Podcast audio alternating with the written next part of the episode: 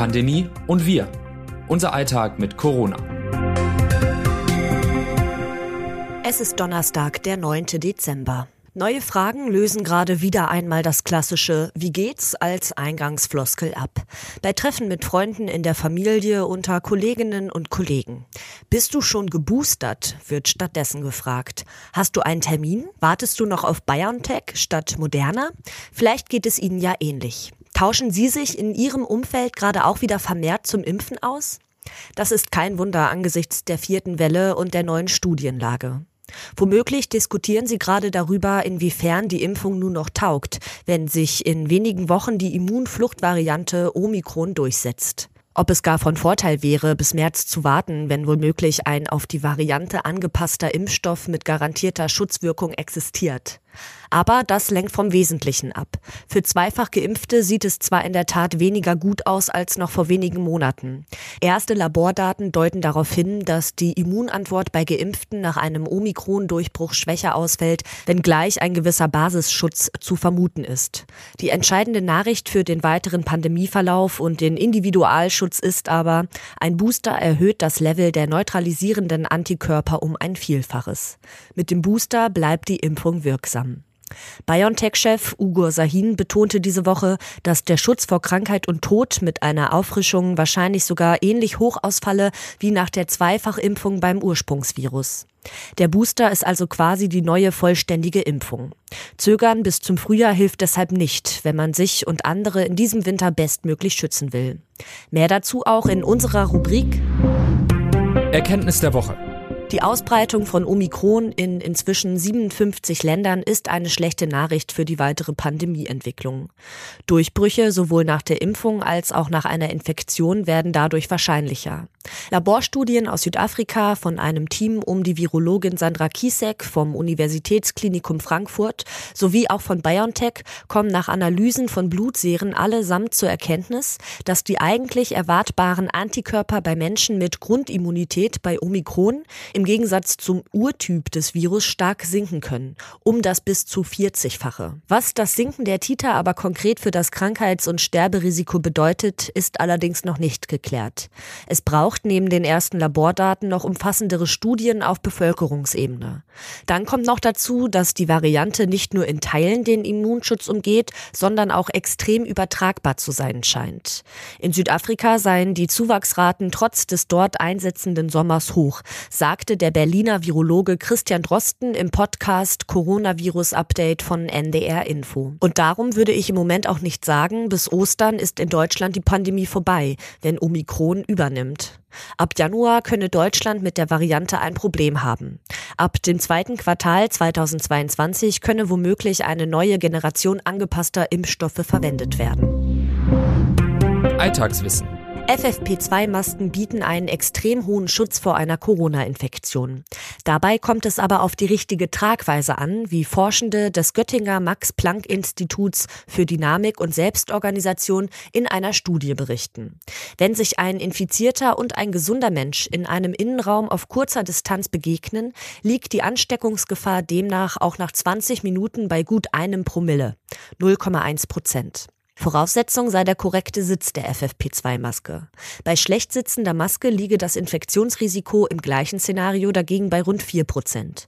Eine Maske lasse sich für einen optimalen Schutz an die Gesichtsform anpassen, wenn man ihren Metallbügel vor dem Aufsetzen biegt. Dann gelangen die ansteckenden Aerosolpartikel nicht mehr an der Maske vorbei und auch Brillen beschlagen nicht mehr, wird Studienautor Eberhard Bodenschatz in einer Mitteilung zitiert. Bei OP-Masken reicht eine gute Passform noch, um die Infektionsgefahr auf maximal 10 Prozent zu senken. Zitat der Woche. Ein Omikron, Plan A, B und C muss jetzt in der Schublade sein mit unterschiedlichen Szenarien, je nach Infektiosität und krankmachender Wirkung. Christian Karakianidis, Vorsitzender des Divi-Intensivregisters und Intensivmediziner. Forschungsfortschritt. Wie kann man die Impfquote steigern? Eine Möglichkeit ist die allgemeine Impfpflicht, zu der Bund und Länder derzeit in Absprache sind. Forschende um die Kommunikationswissenschaftlerin Cornelia Betsch von der Universität Erfurt sagen aber, das reicht nicht. In einer neuen Studie machen sie deshalb auf der Grundlage von Umfrageergebnissen darauf aufmerksam, dass eine Reihe weiterer Angebote nötig sei, um Menschen für eine Corona-Impfung zu gewinnen. Nur welche? Eine Empfehlung ist beispielsweise ein verpflichtendes Aufklärungsgespräch mit einem Arzt oder einer Ärztin. Nicht impfen werde damit ebenso aufwendig wie impfen. Angst spiele eine große Rolle bei der Entscheidung für oder gegen die Impfung, so die Forschenden. Impfpaten, die ängstliche Menschen zur Impfung begleiten oder Impfhunde, könnten deshalb versuchsweise eingesetzt werden, um die Sorge vor der Impfung abzuschwächen. Sehr relevant sei das Impfen direkt am Arbeitsplatz, im Verein, im Bildungssektor. So könnten große Gruppen auf einmal erreicht werden. Pandemie im Ausland. Es gibt nur noch sehr wenige Orte auf der Welt, wo das Coronavirus noch nicht angekommen ist. Einer davon waren die 15 Cookinseln im Pazifik. Zum ersten Mal seit Beginn der Pandemie wurde dort nun ein Fall registriert. Ein zehnjähriger Junge, der aus Neuseeland zurückkehrte, wurde positiv auf das Virus getestet.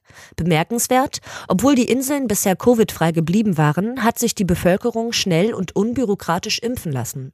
96 Prozent der Menschen, für die ein Impfstoff zugelassen ist, sind bereits gegen Covid-19 geimpft. Der Corona-Impfstoff für Kinder zwischen 5 und 11 Jahren steht ab voraussichtlich kommender Woche zur Verfügung. Der Bund rechnet mit vorerst rund 2,4 Millionen Dosen des Herstellers BioNTech Pfizer.